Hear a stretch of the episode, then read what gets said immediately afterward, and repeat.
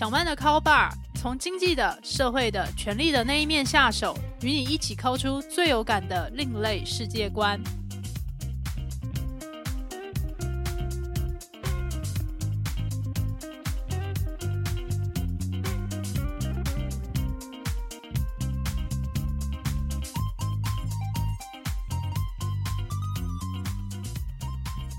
各位听众朋友，大家好，欢迎来到小曼的 Call Bar。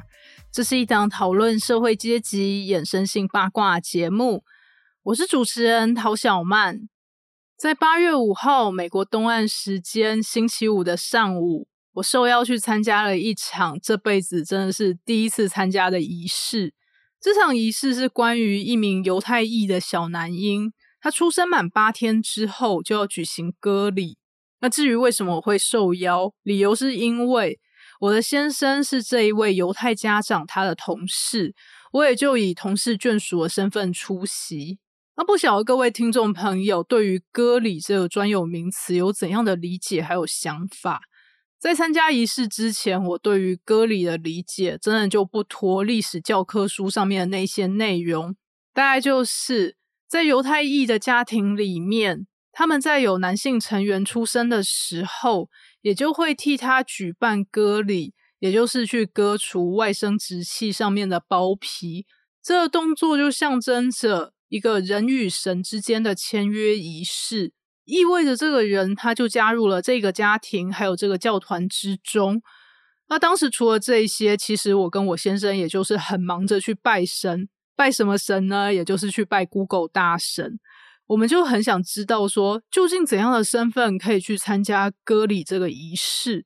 参加这个仪式的时候，应该要准备什么，或者是绝对不该做些什么？毕竟在我们自己的社群里面，当你的朋友、同事或者是亲戚他们生小孩的时候。常常会在满月的时候送给大家一些像蜜月礼盒，那内容可能是鸡腿、油饭、红蛋，或者是现在就是比较流行蜜月蛋糕，或者是一些甜点。那这个时候我们收到这些礼盒，也就会回包一个红包给对方。那这个红包里面的数额，它其实也是象征着一种亲疏远近的关系。但是那个时候，我们是面对着一个不同宗教、不同国籍、不同信仰的人，我们就抓破脑袋想说。那到底应该要做些什么才不会失礼？我们应该要包红包吗？还是我们应该要去买一些礼物，然后写张卡片？所以我们也就疯狂的去看 Google 上面究竟对于参加歌礼应该要准备什么的这些讨论串有一个很详细的解释。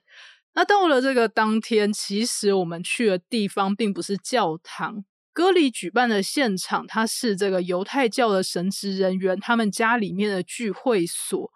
在这个聚会所里面，就由这位神职人员主持，然后他就带领着家属要一起去唱一些希伯来文的赞美诗。关于这些诗的内容，我真的是完全完全听不懂的。不过旁边看到所有就是跟犹太教或是犹太裔有关的这个参与的人，他们其实都可以跟着唱得出来。那我们这些在旁边的这些国际人士，就是在旁边嗯一边笑着一边站立着看着他们唱歌。虽然完全听不懂他们的歌词，不过其中有一段就是这位爸爸就会回应神职人员说。我的儿子叫什么样的名字？然后他有怎样的家人？他的爸爸、祖父母、他的妈妈、外祖父、外祖母分别叫什么样的名字？他的手足还有兄弟姐妹分别叫怎样的名字？然后接下来也就是一串希伯来文，然后歌礼也就正式开始了。歌礼举办的方式就会由这位祖父，他就抱着好几个枕头，然后就把这个小婴儿放在这上面。接下来也会由这位神职人员在这个父亲的见证之下，然后就动一刀。那我们是没有实际去看到这个动刀究竟它是一个怎样的过程，反正就会听到小孩子他应该是在没有上麻醉的情况下被割除包皮，然后就有响亮的哭声。不过过了一会安抚之后，其实小孩子也就很快睡着，然后就不哭了。那接下来就由父母向大家致意，然后告诉大家说，为什么我们会替这个小男婴取名叫做这个名字？这个理由是因为他的姐姐叫什么样的名字，然后他希望说，在这么多爱的环抱之下，所以给予了他这个名字。那除了他的名字之外，这个孩子他还有中间名。那这个中间名，他可能是去纪念某一个亲属，或者是去纪念之前这个家族在移民美国时候。曾经发生过哪些事情？然后他们就去纪念那一位带领着家人一起来美国开疆辟土的那一位犹太裔的这个曾祖父之类的人。然后在接下来的话，他们就拿出了犹太教。或者说犹太社群里面一定会吃的食物，那就是贝果，就用贝果来去搭配一些像是熏鲑鱼啊、洋葱、生菜之类的东西，请大家就尽情的吃个过瘾。那这个时候，尤其像是我们这一群算是同事的类型来交流的人，就会开始讨论说：，哎，你在法国、印度或者是台湾，分别对于新生儿有哪些仪式？会在新生儿才出生满八天的时候就带他出来见这么多的人吗？通常在这个华裔的社群里面，会在小孩子满月之后，也就是健康状况比较稳定时，大概才会带出来见这些客人。然后在这个时候，也会举办一些其他这个欢迎这个新生儿加入这个家族或者是这整个社群的仪式。然后那时候我们就很热烈的讨论说，哎，各国分别有怎样的仪式呢？那在这一些其实可以说是繁文缛节的背后，那它究竟又有怎样的象征？所以这就是我们本集节目的主题：那些繁文缛节的背后究竟有哪些重要的意义呢？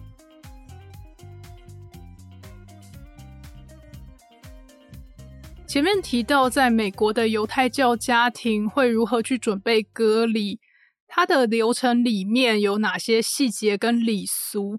对于我们这些受邀去参加国际人士来说，究竟应该在仪式上面做些什么、穿些什么，还有应该要送些什么才符合礼仪？这还真的是一门学问。所以在受邀的当下，我跟我先生就赶紧去拜了 Google 大神。拜了 Google 大神之后，才发现。原来跟我们有一样疑问的人真的是非常非常的多，所以在网络上面也有关于犹太教礼俗的专门讨论区，在这个讨论区里面也有很多热心的网友去回答大家问题。例如，我们一开始的问题是，到底应该要准备多少的礼金，这样的数额才符合同事与同事之间的礼尚往来？热心的网友就回答说。其实一般来讲，在歌礼的现场是不会收也不会送任何的礼金的，但是很欢迎大家去准备礼物和卡片送给新生儿还有他们的父母。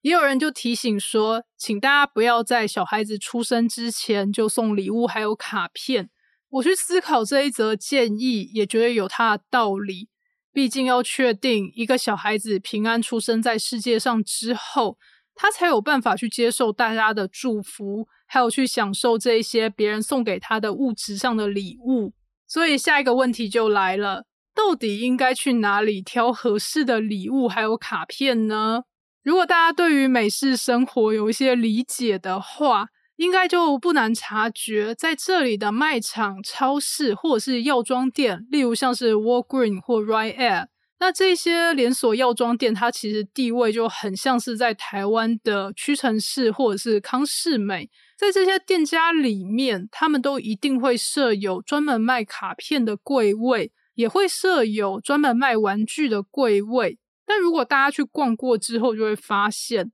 这里面陈列的玩具好像都不太适合送给新生儿或者是他们的父母。所以接下来我也就赶紧去拜 Google 大神。想要问他究竟有哪里可以买到适合送给新生儿还有他们父母的玩具礼品或者是卡片呢？Google 就推荐了我一间位于在波士顿市中心的婴幼儿用品专卖店。这家店它的店内的面积并不是很大，但是陈设或者是它的用色还有这个装潢，就让人觉得非常的舒适。里面就有很多可爱的这些动物的涂装，或者像是一些可爱的插图。里面的用品其实是应有尽有的，从小孩子要用的各种东西，要穿的各式各样的衣服，什么婴儿车啊，到这一种要去海边玩、去山上玩，各式各样的户外用品，甚至有一些像是泳衣，还有泳镜，还有设计给婴儿用的泳镜。所以在那个时候，我也就知道说，哦，原来有一些美国的父母，他们会在小孩子学会走路之前。就送小孩子去学习游泳，所以这个家店里面也就有相对应的东西。那其他像是童书啊、绒毛玩具这些之外，还有一些我觉得相当炫的产品，里面也有定时说故事的音箱。这音箱上面也有小朋友会喜欢的那些动物的图腾，然后你只要去连接上蓝牙，跟一些电子书或者像是手机做连线的话。就可以定时去播放故事，小朋友也可以在这个音箱上面选择他想要听的章节。我就想说，哇，现在真的是有很多礼物可以选。在选择这些礼物的时候，也就发现，现在父母对于小孩子的事情真的是有很多关注的面向。例如，去买一个玩具的时候，这个玩具它是不是符合环境友善的生产流程？这玩具是不是含有或者是不含有特定的化学物质？有没有一些比较细碎的零件？这些零件或者是这些玩具，让小朋友放在嘴里啃的时候，会不会产生一些有害健康的这些化学物质的碎屑？那以上种种都是这些玩具他们会去强调或标榜的事情。那另一方面，在这家店里面也有一个专门卖卡片的柜位。那如果大家对于美国文化有些理解的话，送卡片这件事情跟送什么样的礼物来讲，真的是一样重要。而且他们的卡片选择，还有什么样的亲属或是人际关系可以送对方怎样的卡片，其实都是有一套社会潜规则的。例如，就像是针对各个节日或者是个人的重要纪念日，像是生日啊、升迁、生产，或是生了重病之后康复，对于失去宠物和亲人有怎样的慰问的卡片？那怎样的亲属关系、朋友关系，或者是同事之间的关系，可以去选择怎样的卡片来互相赠送？这其实都是在这个卡片设计上需要去注意的。在这一家婴幼儿用品专卖店里面，我也就注意到有一张蛮可爱的卡片，它上面就画着成双成对的动物，然后是设计给那一些生下双胞胎的父母的慰问卡。看到那张卡片，我也就想说，在有这些新生儿的家庭里面，生下双胞胎的家庭一定是少数。但是美国的礼品公司还是为了这个少数的市场去开发了特定的产品线。这样讲来，还真的是非常注意这些礼仪上面的细节。终于在这一家店里面，我就挑到了合适的礼物和卡片之后，下一个问题就是，我应该穿些什么去赴这一个观礼的约呢？不晓得大家是在什么样的阶段、什么时候，还有什么人去教你，在什么样的场合应该要穿怎样的衣服，做怎样的搭配才得体？会是哪一本教科书，甚至是哪一个设计师或者是品牌，让你建立了这相关的知识？在那个时候，其实我可以想到的，其实是在国中的家政课里面学到的有关于穿搭衣服的国际礼仪。在当时，大概就会讲说，在一些正式的场合，像是早宴、午宴还有晚宴上面，女生们应该要怎样的穿搭？在这些正式场合里面，一般来讲，裙子越长就代表越正式。这也是为什么我们看到在晚上的这一些金马奖的颁奖典礼上，走红毯的女明星常常都会穿很长很长的裙子，而这些裙子的裙长甚至是会拖地的。但是如果在对应我要参加的这一个歌礼，它是办在早上，它其实应该算是一种早宴。那在早宴里面，应该要穿怎样的衣服呢？一般来讲，建议会是女生可以穿这一种比较短一点的洋装。那对应到美国现在的天气，其实是热浪侵袭，所以我也就选了一件短袖，然后裙子比较短的洋装。搭配上高跟鞋，还有皮质的手提包，到了现场之后，我就发现，我算是来观礼的人里面穿的比较严肃一点的人，其他的人大概都是穿搭像是所谓的 casual business。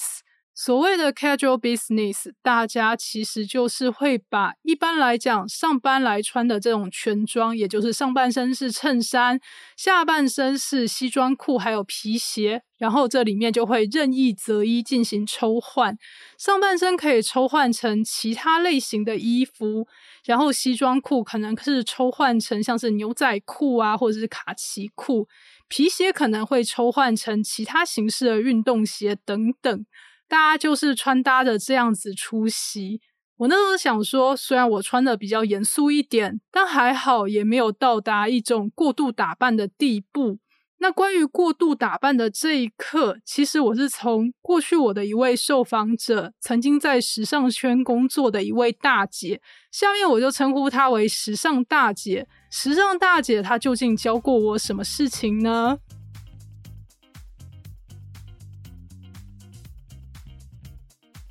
在很多年之前，我曾经受到一位时尚专题制作人的邀请，去执行了一个有关于穿搭的专题。这个专题的大意大概是：我们要如何去评估自己的年龄层、自己的身形，还有自己的社会位阶，去评断现在的时尚的风潮、那些流行的穿搭还有造型元素，到底适不适合我们。适合跟不适合的人究竟有哪些穿搭的策略？在那个时候，这位制作人也就要求我要去采访一位时尚大姐。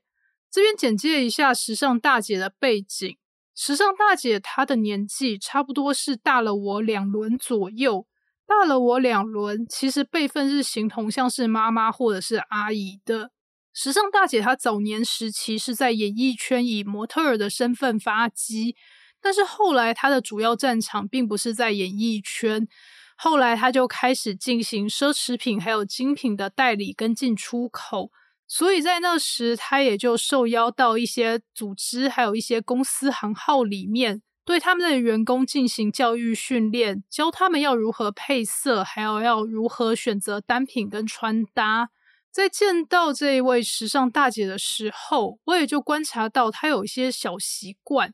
例如，当有一个人出现在他的视线范围内，他就会毫不避讳他的眼光，从头到脚去扫视那个人一轮。所以你也会感受到，他正在从你的脸看到你的脖子，看到你的胸口，看到你的腰部，看到你的臀部，看到你的腿部，再看到你的脚，再从脚一路看回脸上。接下来，他就会开始发表对于你的穿搭究竟哪些地方要改进的评论。例如，我第一次见到时尚大姐的时候，她就对我说：“小曼呐，你穿这件洋装，居然搭配这一种大的这个吊饰，而且是金边的这样的项链，这样子 too heavy，这样子 no good。”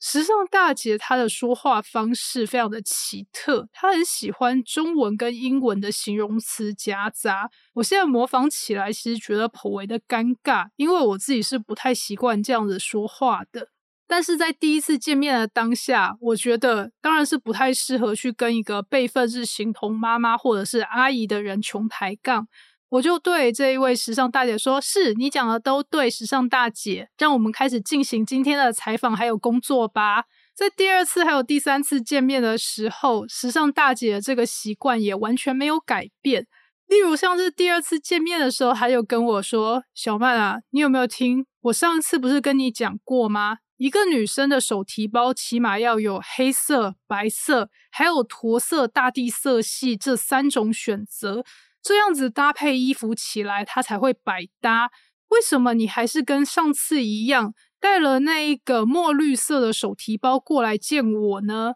其实当下我觉得我头上有爆出青筋来。在我一开始出社会的时候，的确为了有比较多元的穿搭，就去选择了一些平价流行的衣服，然后就在网站上面购买。但是这些平价流行服饰，它其实过了一季之后，其实就开始脱线或者是褪色，然后版型也会开始走形。于是我后来就改变了选择衣服还有单品的策略。我通常会去挑比较高单价而且比较耐用的这一些配件、手提包还有衣服，这样子可以减少我购物的次数，甚至也减少了我购物的金额。所以到后来，直到现在，我其实都是以这一套原则在挑选我自己的衣着还有配件的。为什么我要因为时尚大姐她的这个评价，就决定说好，我现在就要去买一个黑色、白色还有驼色的手提包呢？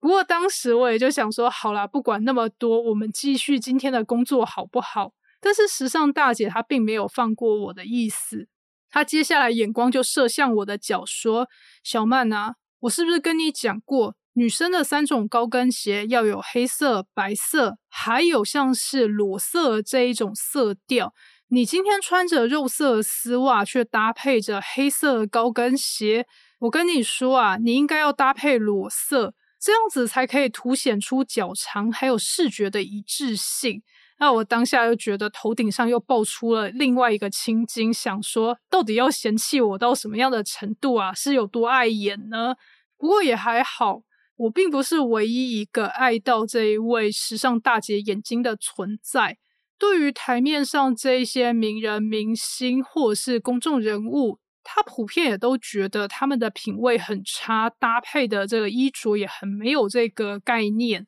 那时候我就问他说：“为什么你会这样觉得呢？”他就这个沉吟了一下，然后就跟我说：“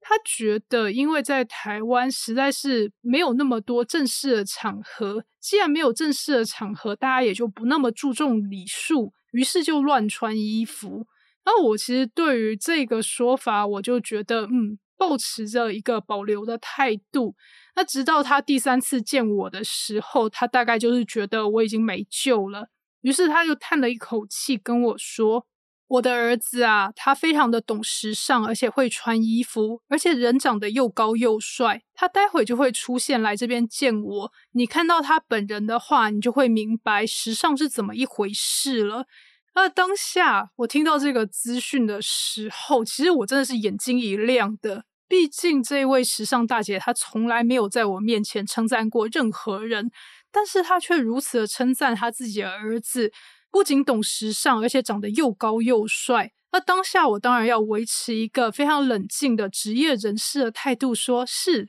时尚大姐，你说的都对，让我们继续今天的采访还有工作好了。但是那时候我其实在狂翻我心目中的帅哥图鉴。那我自己身为一名西洋的乐团控，我就开始比对说，究竟哪些乐团的主唱啊、吉他手、贝斯手、键盘手还是鼓手，他们的长相是我觉得非常喜欢、觉得很帅的。而且这些帅哥里面有哪些人是对应到身高很高这样的特色？然后这些特色在我心里就跑了一圈之后，我就把这个图鉴翻到二次元的章节。然后在二次元的章节里面，也的确有很多又高又帅的帅哥。然后我那时候就想说，秉持着直人的精神，即使对方长得像是我在二次元里面的本命一模一样的话，我当下也都不可以喷鼻血倒下去。我要冷静冷静。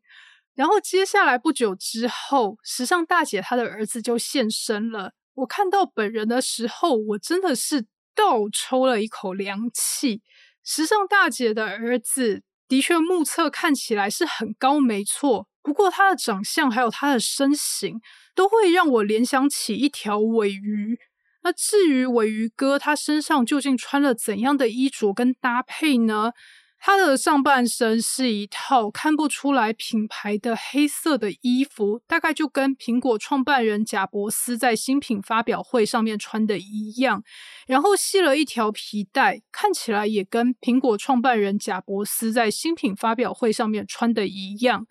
脚上面也就套着一条牛仔裤，这条牛仔裤看起来也跟苹果创办人贾伯斯穿的一模一样。然后脚下也就是跟苹果创办人贾伯斯在新品发表会上面穿的一模一样的球鞋，我当下看到的时候就有一种哈，原来在时尚大姐的心目中，苹果创办人贾伯斯就是这个世界上最潮的男人吗？而且他的儿子长得还像一条尾鱼呢。但是这个时候，就算我心里很想要去打反诈骗专线，或者是把这一位时尚大姐挂急诊送去看眼科或者是精神科，以上当然是开玩笑的。大家请珍惜行政还有医疗资源。那在这一种这个情绪的冲击之下，我觉得自己还是应该要维持职业人士的专业精神，然后就去跟尾鱼哥寒暄。我就跟对方说：“你好，初次见面，刚刚就在听时尚大姐说你非常的懂时尚，很会穿搭衣服。”然后这时候尾鱼哥就非常礼貌的回应我说：“不敢不敢，每一个妈妈看自己的儿子都觉得特别的顺眼，所以这些话不能够当做参考。”听完这些话之后，我那一瞬间真的是觉得非常的惭愧，就在心里默默对尾鱼哥道歉，就对他说：“对不起，我不应该要以貌取人。下一次面对这样的课题的时候，我一定会更加的深切的反省自己的。我发誓。”好的。其实，在我们去想说，在一个场合里面，到底应该要穿什么、送什么，或者是仪式上面应该做什么的表象之下，我们到底能不能够注意到各式各样的细节，而且把他们应付的游刃有余？在这些场合里面，其实也是在不断的确认，在这个人群里面，彼此的价值观还有社会阶级到底是不是共通的。所以，以上就是本集小曼的 call bar。不晓得各位听众朋友在听完这些故事之后，有怎样的心得感想，或者是人生经验，想要与我还有录音师阿宽分享的，都欢迎留言给我们。